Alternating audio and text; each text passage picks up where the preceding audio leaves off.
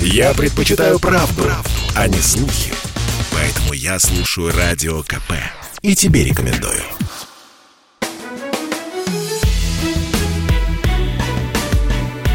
Бофт знает. Здравствуйте, друзья! С вами Иван Панкин и Георгий Бофт, известный российский журналист и политолог на связи по скайпу. Здравствуйте, Георгий Георгиевич. Здравствуйте, Иван. С международных новостей начнем. Есть, например, довольно позитивные новости. Байден сообщил о ликвидации главы ИГИЛ, запрещенной в России, не только в России, организации. Его зовут, его зовут, да какая разница, как его зовут, сложное и длинное имя, в общем, он глава. ИГИЛ, и он уничтожен. Скажите, Георгий Георгиевич, когда уже, в принципе, с ИГИЛом-то покончит? Вот я никак не могу понять. Они же вроде бы и с Талибаном не дружат. Талибан их даже э, вытесняет из Афганистана. И, собственно, это э, одна из дополнительных сил, которые продолжают вот уже который год уничтожать эту организацию. Но мы до сих пор слышим о ней. Ну, э, я думаю, что никогда в обозримом будущем не будет покончено с э, такими организациями. Может быть, э, формально с какой-то и покончат, разгромили в свою очередь Аль-Каиду, но она переродилась в ряд других организаций. Вот. И э, дело в том, что просто сам по себе радикальный исламизм пока не искоренен. И предпосылок к тому, чтобы его искоренить, пока нет никаких. Э, этому есть э, как экономические причины социальные, так и культурологические причины. А, вот. Э, и радикальный исламизм довольно глубоко укоренился в мусульманских странах, практически во всех. А, он имеет определенные, так сказать, корни и в нашей стране, мусульманских регионах с, с, с мусульманским населением, поэтому никогда, э, пока его вот не искоренят. Э, будут появляться новые, отрастать новые головы этой гидры, их будут рубить и эффектно сообщать о том, что очередной главарь уничтожен. Ну, это хорошая пиар-акция, когда уничтожают главаря, но мы же понимаем, что там уже на месте этого главаря появился другой главарь или появится в самое ближайшее время.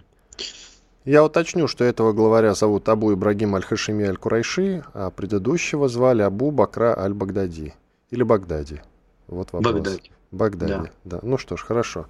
Уточнили, а это важно, судя по всему, для кого-то. Вот вы сказали про Аль-Каиду, я как раз ее хотел упомянуть. Но Аль-Каиду же действительно уничтожили. Вроде бы как и с ИГИЛ пора покончить, но вот почему-то почему-то тормозят. И вот еще вопрос. Из Афганистана американские военные ушли, причем довольно быстро. А из Сирии не торопятся. Вот главарей там выслеживают, уничтожают. Как вы считаете, почему они до сих пор в Сирии находятся? А из Афганистана ушли. Я думаю, что в Сирии они находятся не столько для того, чтобы уничтожать там ИГИЛ, а сколько а, контролировать ситуацию. Хотя и для этого тоже. Для этого тоже. Сколько в целом контролировать ситуацию, в основном а, для того, чтобы значит, там схватки между турками и курдами не переросли в масштабную резню. Вот. А что касается других зон ответственности, а именно России и Турции, то Америка, в принципе, туда не особенно лезет.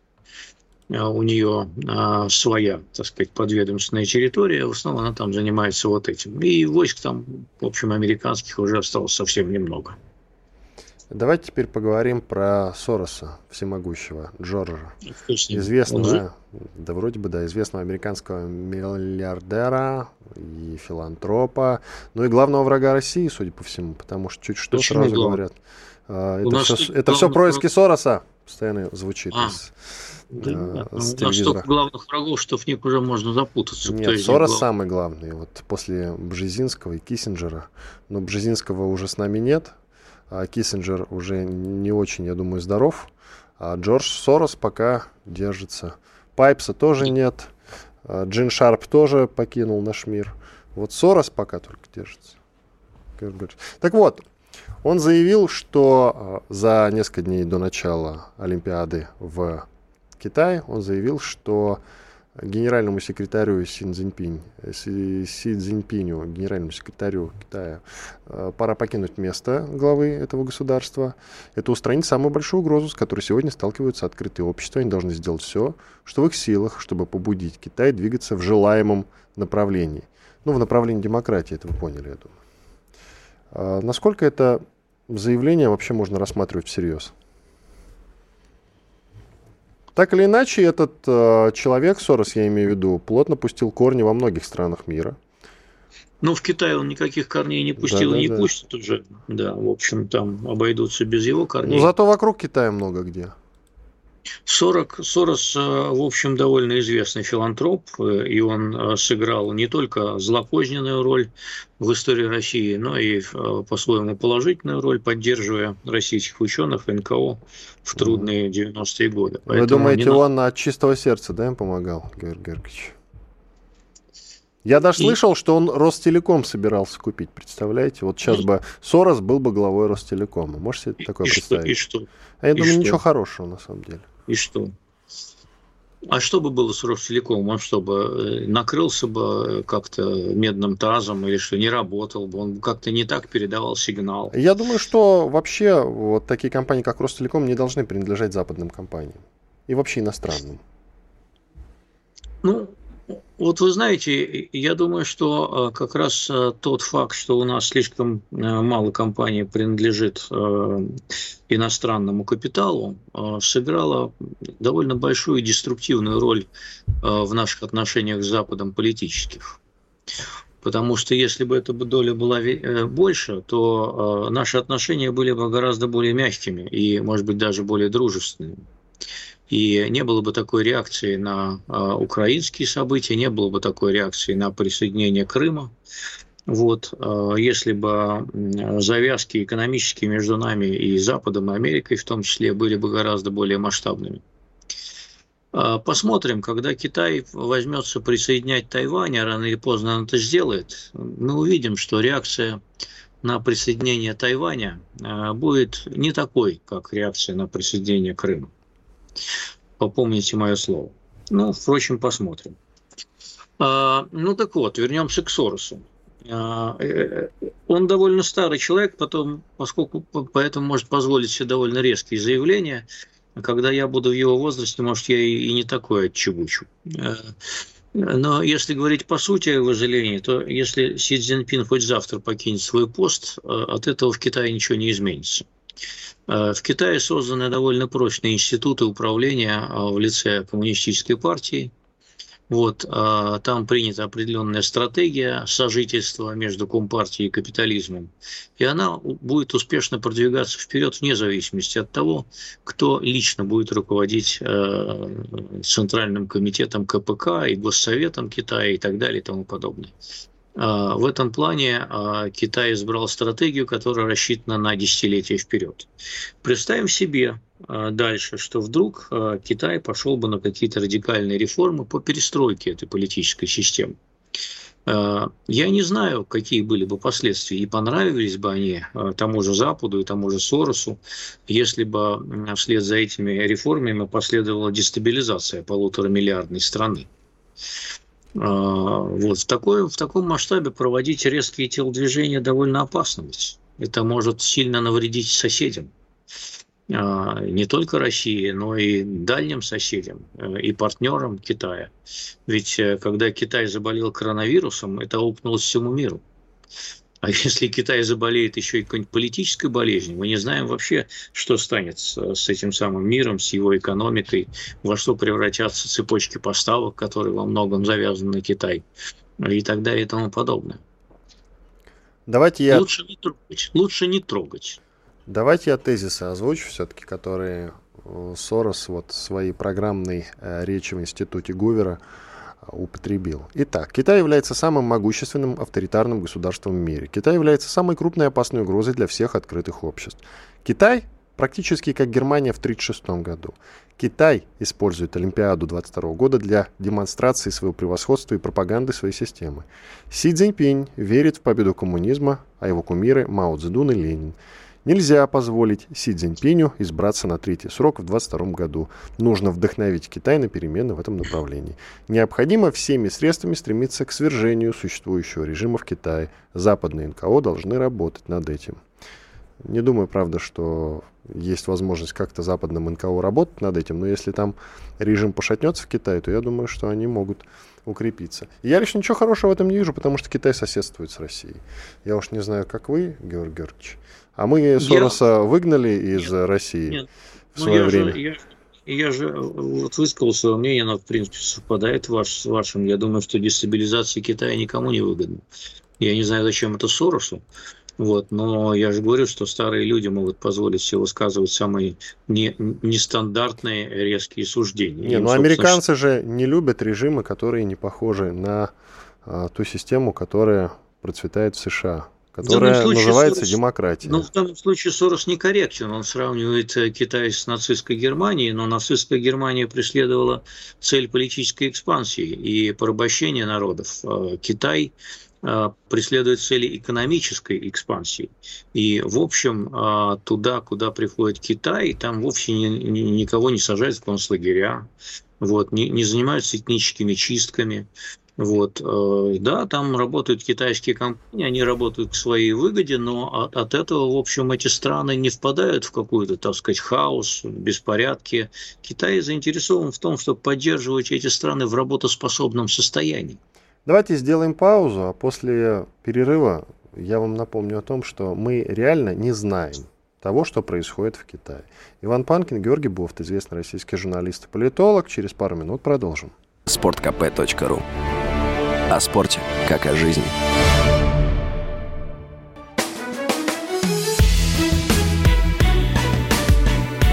Бофт знает. Иван Панкин и Георгий Бофт, известный российский журналист и политолог. Мы продолжаем. Говорили про заявление Сороса относительно Китая, который Сорос, я имею в виду, сравнил Китай с нацистской Германией в 1936 году. Вот Георгий Георгий считает, что это не очень корректно. Но вот вы сказали, что Китай интересует не военная экспансия, а экономическая.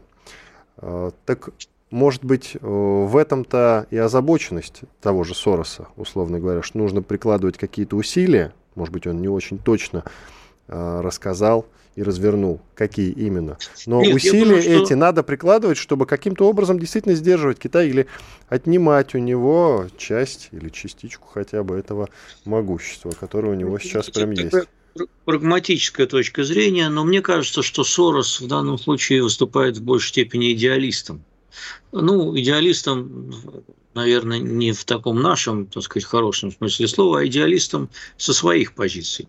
Вообще мы э, довольно сильно недооцениваем в России именно вот эту вот миссионерскую идеалистическую составляющую, опять же, с негативным для нас знаком э, американской внешней политики. Э, они хотят переустроить мир по своим принципам. Э, вот это, в этом они видят свою миссию. А Сорос видит свою миссию, чтобы на свои деньги, которые он заработал биржевыми спекуляциями, тоже переустроить мир так, как он его видит. Он считает, что таки, такой мир будет лучше. Вот он будет лучше без Китая как тоталитарного государства. А, вот он так считает и хочет, так сказать, вкладываться в это. Опять же, ну, имеет право, как каждый человек, вкладываться в ту идею, которую он считает правильной.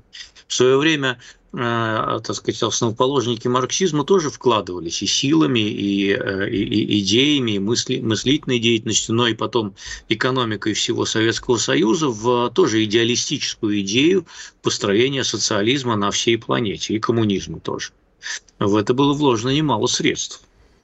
Э, вот Сорос такой же, так сказать, в этом плане идеалист, как Советский Союз, только с обратным знаком. Георгий Георгиевич еще уточнил я в конце прошлой части нашей программы о том, что мы не знаем того, что происходит в Китае, мы реально не знаем. Вот вы говорите, что там никого, значит, не сажают и не верят, а мы откуда это знаем? Нет, э, э, во-первых, я не сказал, что там никого не сажают. В Китае довольно жесткий политический режим. Э, в Китае довольно жесткий политический режим, политическая цензура, преследование оппозиции. Оппозиции там фактически никакой нет, тем более институциональной анализированный, вот, а, и сажают и блогеров, и, и, все так, все прелести там присутствуют. Вот, поэтому и слежка, и, и цензура, все это есть. Вот. Общество построено на других принципах. Оно построено на принципах тоталитарной слежки за каждым человеком, это система социального кредита и так далее. В то же время нельзя не признать, что эта э, тоталитарная система э, гораздо лучше преуспела в борьбе с пандемией, как и всякий тоталитаризм, он более эффективен в вопросах мобилизации. Вот, поэтому, ну, поэтому вот мы имеем то, что имеем.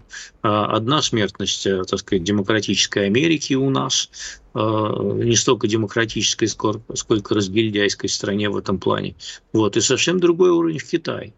А, и вот эта вот нулевая терпимость к ковиду, которую мы видим сейчас и даже на Олимпийских играх, она действительно под силу тоталитарному государству.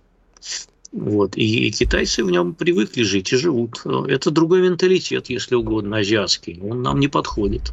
Но тем более он не подходит американцам и Соросу тоже, как евреи тоже не подходит. Он венгер. Ну, он венгерский еврей. Он венгерский еврей. Ну ладно. Хорошо. Это важное уточнение, на самом деле.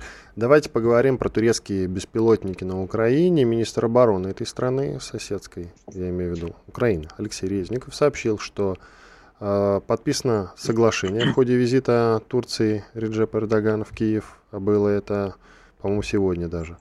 Итак, согласно этому соглашению, Турция э, будет поставлять Украине какое-то количество беспилотников. Пока нет э, уточнения в каком количестве. Но тем не менее турки не намерены отказываться от этих поставок, несмотря на критику со стороны России. Ну, упорно, мне кажется, Эрдоган в этом смысле напрашивается на, на ноту, да, если выражаться дипломатическим языком, как минимум на ноту, а как максимум, наверное, на последующие испорченные отношения с Россией. Ведь а... все идет к тому, что снова э, авиаперелеты отменят туда вообще, авиасообщение какое бы то ни было.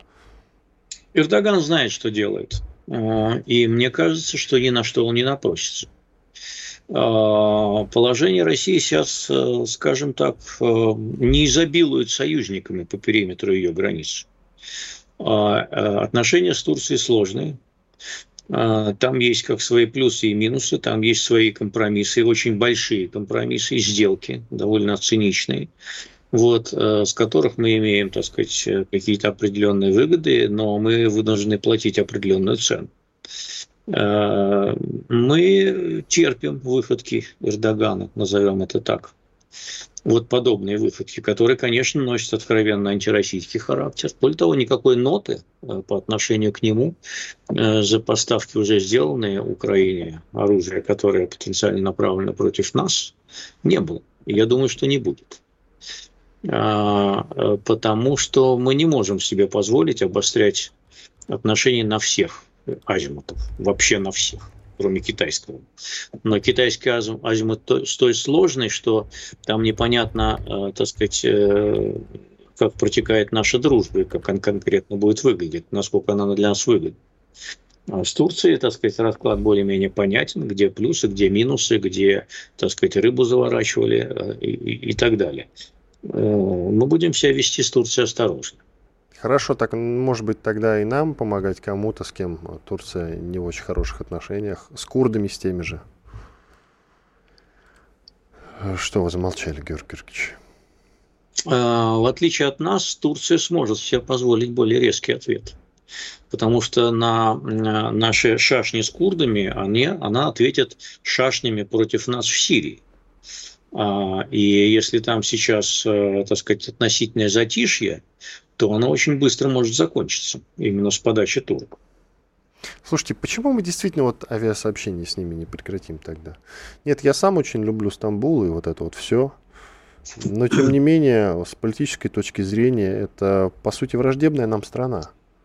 Сколько бы ни говорил Владимир Владимирович о том, что Эрдоган, назовите, это, Эрдоган назовите, это нормальный, честный мужик, который держит свое назовите, слово. Назовите хоть одну дружественную по отношению к нам страну на а, евразийском континенте, кроме... Да, да даже Китай не назовешь дружественной страной, потому что этот друг э, ничем для нас не жертвует. Он получает с нас только выгоды э, для себя э, и ни, ничем не хочет поступиться. Назовите условно, мне... условно, это Кто? Белоруссия и теперь же Казахстан. Беларусь – это наша содержанка.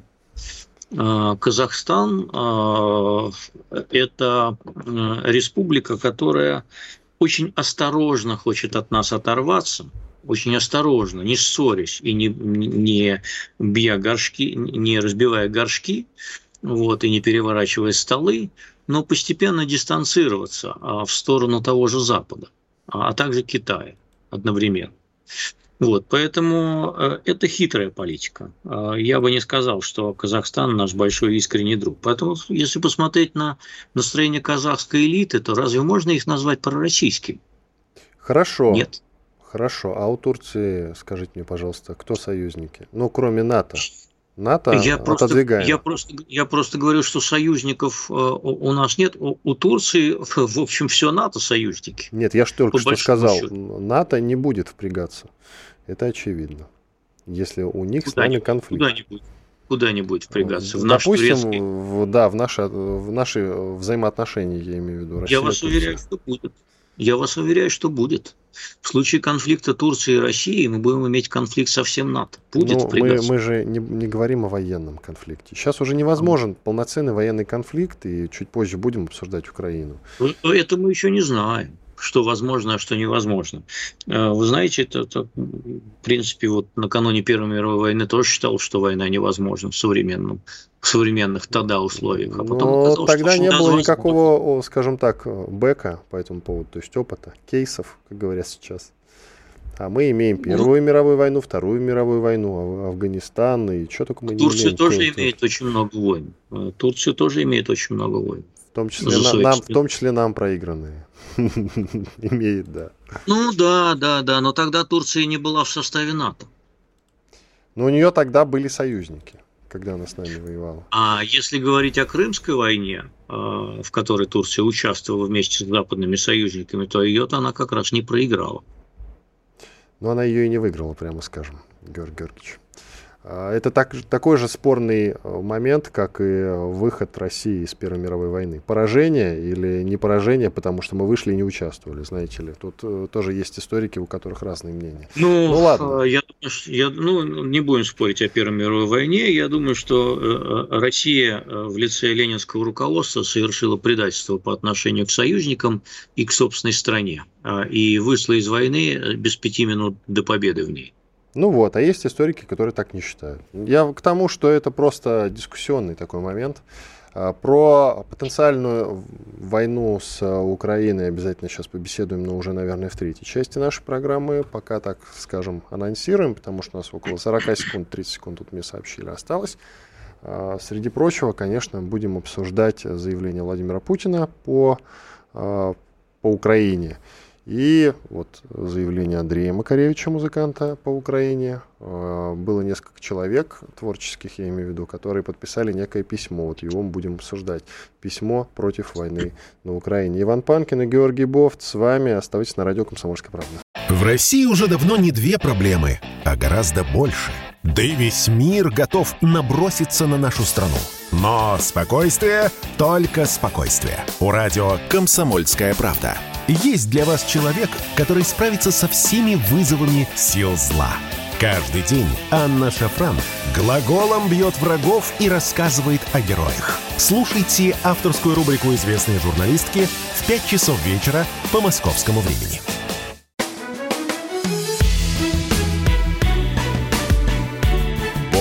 Знает.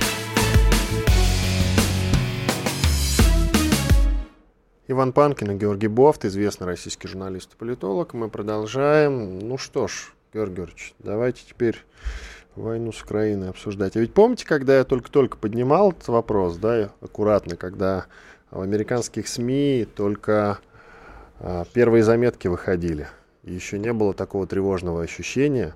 Вы вообще скептически относились к этим разговорам. А сейчас, смотрите, все это обсуждают абсолютно всерьез. Война. Не, не передергивать. Я скептически относился к этим э, разговорам применительно к 2021 году. Не, нет, несколько месяцев назад мы с вами общались. Вот когда только первый раз Блумберг, как сейчас помню, написал, я вам озвучил, вы говорили, что войны хочу только я. Прямая цитата. Ну, знаете, знаете, когда я написал колонку под названием «Война с Украиной»? Когда? еще до 2014 года. Ну, Георгий Георгиевич, мы же говорим о нынешнем периоде.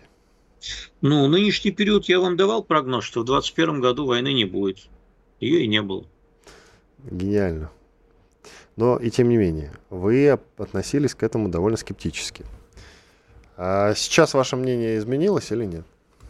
Но отношение, вам... не мнение, отношение к отношение, тому, что происходит. А, отношение, ну, такое. Э, я считаю, что в этом году вероятность войны с Украиной возросла. Угу. Ну, то есть прям полномасштабные боевые действия. Ну, зачем полномасштабные боевые действия? Это э, война, так сказать, в виде локального конфликта на Юго-Востоке. Он вполне вероятен э, как э, преднамеренный конфликт, так и случайно возникший в результате взаимных провокаций. Я так понимаю, что воюет как бы Донбасс с Украиной, а, не Россия, а Россия там помогает советниками, вооружением, что-нибудь такое, отдельными боевыми группами. Вы это имеете в виду? Донбасс, Донбасс э, самостоятельно не справится. Э, нет, нет, я имею в виду официально, да, вот как бы, потому что, ну, говорить о том, что Россия, именно Россия, российские вооруженные силы воюют с украинскими вооруженными силами, ну, а говорить кому, не очень серьезно, мне кажется. А нет? кому, кому вообще интересны эти лукавые э, пряталки? Э, все же понимают, что э, там по разным оценкам в этих силах самообороны, э, или как она там называется, народная милиция, состоит не более 30 тысяч человек. Против них сосредоточено в два раза, значит, примерно половина украинских вооруженных сил, это больше 120 тысяч человек. Вот. Для того, чтобы значит, их смести с лица земли, этих сил украинских хватит. Какие бы они ни были и в каком состоянии ни были, при том, что качество их вооружения улучшилось и боеспособность тоже. Поэтому э, российская армия будет вынуждена вмешаться. И э, это будет такой очевидной, так сказать, для всех вещью. Э, а что там будет говорить при этом Песков или даже, прости господи, Путин, в общем, мне кажется, что уже давно перестать пора делать э, вот эти вот заявления о том, что мы не являемся стороной конфликта. Они выглядят достаточно натянутыми, скажем так. Правильно. Мы... Пора уже вдарить, мы... да, Георгий Георгиевич? А, нет, пора как-то выкарабкиваться из этой ситуации а, без того, чтобы вдарить, но я пока, честно говоря, не вижу путей отступления а, от той позиции, а, в которую мы стали 17 декабря 2021 года. Э, без потери лица. Есть такая поговорка, э, которая вот так примерно звучит, что великие державы не блефуют. То есть, если ты сказал, что вдаришь, то, в принципе, надо вдарить. А я вам несколько других формул озвучу, с вашего позволения. Есть замечательный как... фильм. Я, по-моему, даже вам об этом рассказывал уже. С Адриано Челентано. «Блеф» так и называется – Блеф, но... Да. Э, и там да, от блеф... него звучит такая фраза от главного героя, да. которого Челентано mm-hmm. исполняет эту роль. Чтобы блеф удался, нужно самому в него поверить. Э, одно другому не противоречит. Значит, держава может блефовать, но просто великая держава блефовать не может. Э, потому что как только вскроется, что это был блеф, она сразу перестает быть великой, ее перестанут бояться. Это значит, в следующий раз ей не поверят. Ну, слушайте, много блефов э, уже вскрыто всевозможных. Э, и... Каких? Да, Каких? американский блеф, например, в ну, конце 80-х относительно вот этой программы СОИ о том, что они располагают каким-то оружием в космосе, которое лазерными лучами может уничтожить любой объект на планете Земля допустим, прямо из космоса. Э, были же такие, и прямо всерьез американское руководство об этом говорило, мы повелись даже. Минуточку, минуточку. А, это был не совсем блеф. А, э, была конкретная программа, которая ставила такие задачи. И американцы на тот момент, а, значит, они не блефовали, они э, э, ассигновали деньги на эту программу и разрабатывали соответствующие вооружения. Значит, эти вооружения разрабатываются до сих пор и проходят испытания противоспутниковых, э, противоспутниковых вооружений, как мы их проводим, так и американцы их проводят, и китайцы их проводят. Вот, поэтому программа, так сказать, э, создания космической военной группировки, она никуда не делась. Просто, значит, тогдашнее советское руководство, оно, э, наверное, переоценила опасность э, вот этих э, значит, современных вооружений, но главное, что оно, так сказать, осознало глубокую и далекую технологическую отсталость Советского Союза и стало дергаться, действительно. Стало дергаться, действительно, эта дерготня привела к распаду СССР. Вот если так упрощенно совсем подать эту сторону. Я бы только уточнил, что в том числе привела к распаду. В том числе. Потому что ну, причин, ну, как мы знаем, было очень много. Нет, ну подождите, если бы, а, если бы Андропов не стал дергаться, а, а, значит, э, то э, в общем, при разработке более внятного плана реформ по китайскому образцу, они же уже тогда начались если бы он почитал китайские газеты в переводе хотя бы, да, он бы понял, что там происходит. Но просто отсталость и замшелость советского руководства не позволяла оглянуться э, и посмотреть на тот же китайский опыт, как можно проводить реформы. Они были догматиками, которые все боролись просто частной собственности, капитализма и прочей вот этой хрени. Значит, и, и доборолись. Георгий Георгиевич, надо с вами, дней. Э, я понял, надо с вами нам записать э, несколько спецвыпусков по разоблачению, значит, э, исторических фейков или, скажем так, ваш взгляд на главные исторические события 20 века. Мы обязательно это с вами сделаем. Сейчас мы про войну да, с Украиной гонор, говорим.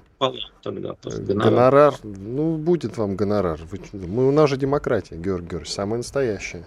Это и именно поэтому я говорю, Именно поэтому я говорю пополам. Если За меня не беспокойтесь, Георгий Георгиевич. Авторитаризм, то я Настоящий бы сказал, демократ думает в первую очередь только о себе. Вот и думаете в первую очередь только о себе.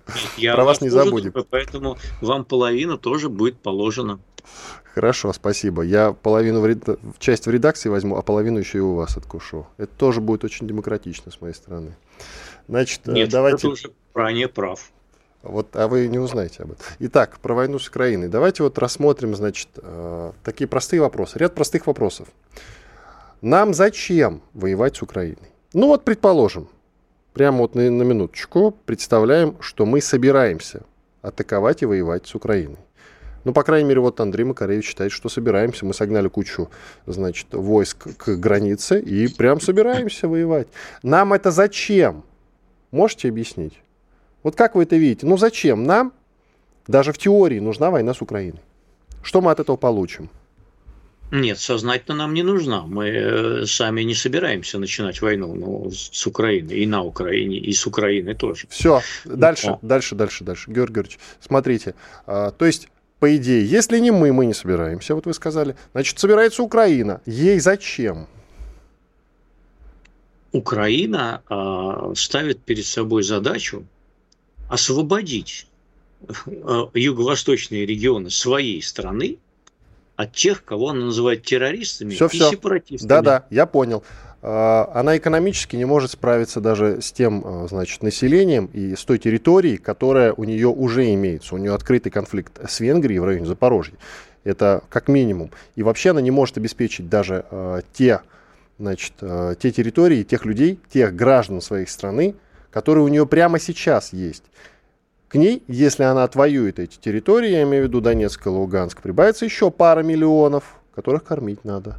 Ей это реально зачем? Подождите, а что, на Украине разве голод? Я думаю, что они близки к этому, Георгий Георгиевич. И если бы не э, деньги, которые приходят к ним из Брюсселя периодически, но они Я же даже стесняюсь представить развитие событий. Но они же приходят. Ну, слушайте, э, в конце 22 года, и вы сами это подтверждали, вероятен мировой финансовый кризис. Я не думаю, что бесконечно будут Украине подкидывать деньги. Слушайте, жалкий миллиард, который Запад подкинет э, лишней Украине. Да есть кому подкидывать. Жалкие как... миллиарды они подкидывают и вынуждены подкидывать своим, э, до значит, тех, бывшим... До тех, пор, до тех пор, пока а, существует Россия, значит, Украину Запад будет поддерживать как а, а, антипроект отношению к у России. них есть Африка. Что ж тут непонятно? Понимаете, у них есть Африка. Евросоюз? Да насрать, да насрать Нифига. Они Африка. выделяют Африка крупные деньги на поддержку африканского Африка населения. не представляет собой альтернативный проект по отношению к Российской Федерации, а Украина представляет. Поэтому деньги будут вкладывать в Украину, а, а не в Африку. Я все равно считаю, что это не бесконечно. Да Дальше. Хоть, да пусть она хоть вся сдохнет, эта Африка. Хорошо.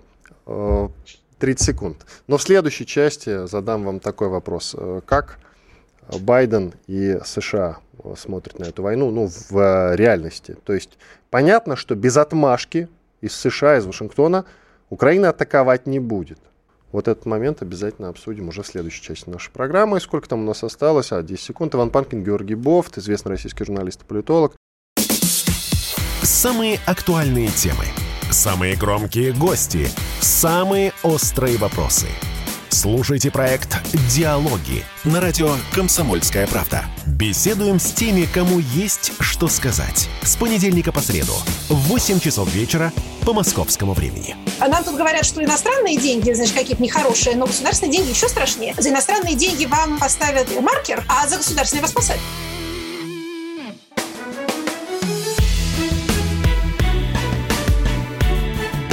Знает. Иван Панкин и Георгий Бофт, известный российский журналист и политолог. Продолжаем. Еще немножечко поговорим про потенциальную, будем надеяться, что нереальную войну с Украиной. А потом обязательно поговорим про Рамзана Кадырова. Просто пишут, Георгий Георгиевич пишут, что нам слабо, я не могу это игнорировать, извините, пожалуйста. Нас Итак, берут на слабо. Нас вот берут на слабо, да, и мы ведемся. И мы ведемся на это. Да, и мы ведемся на это слабо. Георгий Георгиевич, итак, э, вот как на это, на потенциальную войну с э, Россией смотрят э, в США? Байден как смотрит? Как вы считаете? Ведь без его отмашки Украина атаковать не будет. Я думаю, что вот я пойду против большинства общественного мнения, если я скажу, что в принципе, война э, на Украине Америке не нужна. Это лишняя головная боль. Э, вот. Но, так сказать, поддерживать украинский проект надо. Потому что, ну, Америка не может себе позволить, ну и Запад вообще не может себе позволить проиграть в данном проекте, выстраивая вот ту Украину, которую они считают будет демократичной, там, проевропейской и так далее, и бла-бла-бла, вот это вот вот это вот понятное, да, вырвать из сферы влияния России. Это так примитивная такая геополитика. Вот. А, хотя все говорят о том, что сферы влияния быть не должно, там, и так далее, и тому подобное. А мы бы хотели, чтобы она осталась в нашей сфере влияния. Ну, в общем, тут э, не бином Ньютона. Но мы бы тоже хотели обойтись без войны. Но дело в том, что войны, они бывают, случаются случайно. Извиняюсь за тавтологию. Просто какой-нибудь там ополченец, либо оттуда, из Азова там, да, батальона, либо отсюда, из ЛНР, ДНР, начнет стрелять. Вот, и пошло, и поехало. Ну Дальше. или, в принципе, провокация какая-то будет. Да, третьей, нет, третьей стороны. Она... Провокация третьей стороны какой-то. Да нет, зачем так сложно? Достаточно да? двух сторон. Зачем? Зачем? Я просто предполагаю. Достаточно двух сторон для провокации. Либо одна, либо другая. И все, и дальше Нет, все я имею в виду целенаправленная провокация третьей стороны, чтобы разжечь этот конфликт. Провокация да Китая. Это... Я, не, я просто, знаете, вот э, вслух да рассуждаю. Ну, а какая выгода Китая от этого? Я говорю же, вместо Китая нарисуйте любую другую, которой может быть это выгодно. Турции. Во!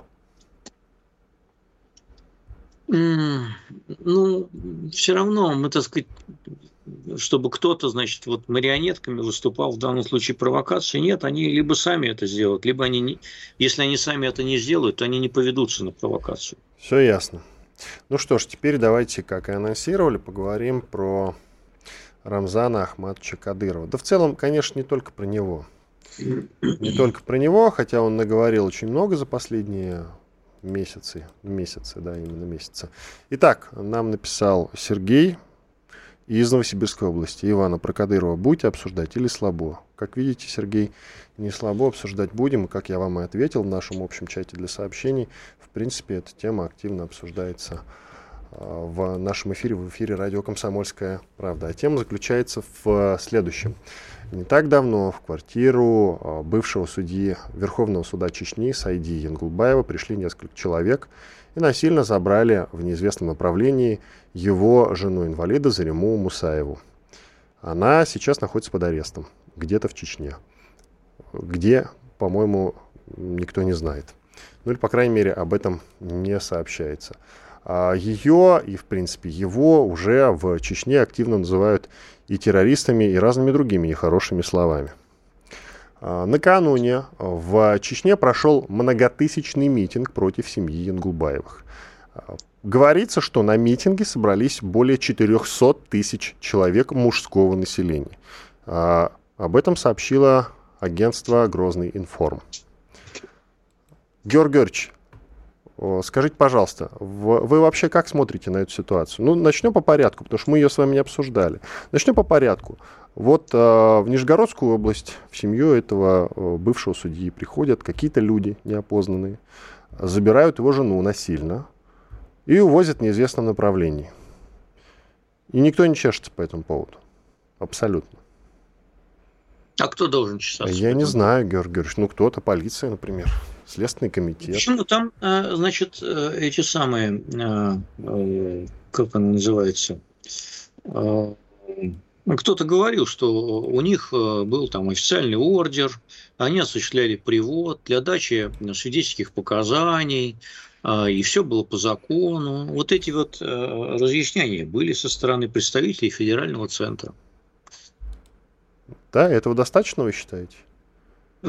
Э, а вы То считаете, есть это цивилизованно, что... вы считаете? Нет, вы просто а поясните. Я... Вы, считаете, вы что... поясните. А вы считаете... Георгий мне это вопросы задаете? Если Программа вы... как называется? Дайте возможность пояснить. Я поясню. А вы считаете, что у нас силовики в остальных случаях действуют не чеченские, а, а полностью в соответствии со всеми процессуальными нормами? Я сталкивался ну, с ситуациями, Чечен... когда да. Но, Но в отношении, но в отношении вас да. В отношении вас да. Нет, бывают исключения. Бывают даже часто, ну, безусловно. Да, бывают исключения, да. Бывают исключения. Бывает еще кого-то травят иногда. Ну, не будем поднимать. Но травят, тему. секундочку, не полиция.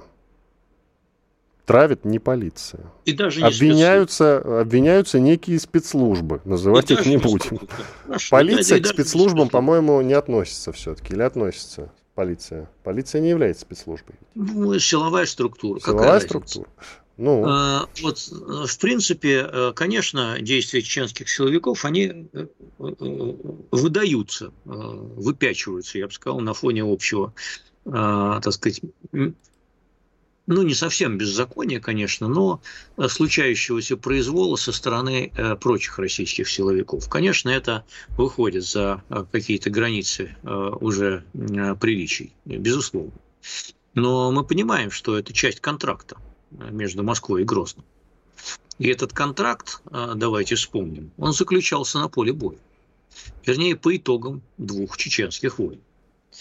Поэтому э, я тоже иногда люблю так в качестве издевки поговорить о том, что хорошо бы, чтобы э, правила Э, так сказать, в Чечне правовое пространство, оно было бы идентичным тому, как это происходит в Архангельской области, в Нижегородской области, на Дальнем Востоке, в Сибири, там, в Иркутской области и так далее и тому подобное. Не будем приводить даже Краснодар в пример, где тоже есть примеры всяких эксцессов со стороны силовиков. Но мы должны понимать, что э, неотъемлемый, так сказать, как это говорится, сопутствующим ущербом, да, Сопутствующим ущербом а, наведения а, в очередной раз конституционного порядка в Чеченской Республике может стать, а, например, возобновление взрывов в московском метро, взрывов жилых домов в той же Москве, в Волгодонске или где-нибудь еще. Мы же понимаем, что это будет сопутствующим ущербом. Поэтому вот нужно все эти рассуждения подавать именно в таком разрезе. Это цена вопроса. Угу. То есть, значит, терпим, например, в том числе высказывание депутата от Единой России, депутата федерального уровня, я еще раз уточню, депутата от Единой России Адама Делимханова, который пообещал отрезать головы членам семьи судьи Сайди Янгулбаева. Что конкретно он сказал? Конкретно вечером 1 февраля он, э, насколько я понял, в Инстаграме, в Инстаграме написал, что у него вражда и кровная месть э, к этой семье Янгулбаевых. Mm-hmm. Если цитировать, то там есть следующие слова. Знаете, что днем и ночью, не жалея своих жизней, имущества и потомства, мы будем вас преследовать, пока не отрежем ваши головы и не убьем вас. Он это сказал, по-моему, вот, э, насколько я понял, это по-чеченски было сказано, а также он пригрозил отрезать головы тем, кто переведет его слова на русский. Скажите, пожалуйста, а чем это принципиально отличается от известного высказывания не менее известного деятеля, который призывал размазывать кишки по асфальту белолеточников? Э, что-то я не помню, кто там кишки белоленточников. Бело... Кишки, да, белоленточников. Кто была такая вот фраза насчет кишко... кишок и белоленточников. Вот она была сказана очень известным политическим деятелем. Ну, не, не столько политический деятель, сколько пресс-секретарь. Вот, поэтому, а, поэтому в данном случае наши политики ведь любят резкие высказывания. А, а, можно, так сказать, выдернуть несколько высказываний господина Жириновского, например. А, или недавно, я, еще удивляюсь, почему он не в сумасшедшем доме, депутата Федорова, который призывал сбросить ядерную бомбу на Америке. Понимаете, по, по части резких высказываний... Подожди, депутата какого пропала связь? Депутата какого фамилия? Федор. Федоров. А, Федоров, да, да. Это, это гениальный человек, это вообще легендарный. Да, гениальный, по-своему гениальный. Понимаете, ему тоже это ничего не было, хотя это тоже подпадает формально. Если бы сказал какой-нибудь Шендерович или Гозман, э, наверняка бы уже э, устроили как минимум доследственную проверку. Вот. А Федорову можно. Ну а раз ему можно, а почему Делимханову нельзя? Хм. Я думаю, что все-таки, я думаю, что все-таки э, с отрезанием голов это реальный перебор. Это перебор. перебор. Да, конечно, это перебор. Но даже не просто перебор, а это перебор перебором переборов. Перебор перебором, да, совершенно верно. Перебор перебором. Но э, мы же говорили о второй части контракта, правильно? Ну, то есть терпим, получается. Получается, да, и платим еще, э, как сказал сам Кадыров, по меньшей мере 300 э, миллиардов рублей, а я думаю, что больше на самом деле для помощи Чечне. И ведь э, терроризма-то нет оттуда, и чеченского терроризма нет сейчас в России. Согласитесь, что это факт. Ну, то есть э, рациональный подход. Циничный, но рациональный циничный какой-то финал у нашей программы вышел в этот раз. Мне он не очень нравится, Георгий Георгиевич. Я считаю, ну, что вот Миронов, глава «Справедливой России за правду», да. написал, значит, э, по-моему, в Следственный комитет он написал. Э, что? Да. А, да, попросил прокуратуру проверить угрозы депутата Дельмханова, отрезать голову своим врагам. Вот. Потому что это вызов не только Янгулбаевым, это вызов России. Цитата от Сергея Миронова. Ну что ж, прокуратура разберется. Прокуратура да, разберется. Иван Панкин. решительная инициатива Миронова. Иван Панкин и Георгий Бофт были здесь, остались довольны. Всего доброго, до свидания. Бофт знает.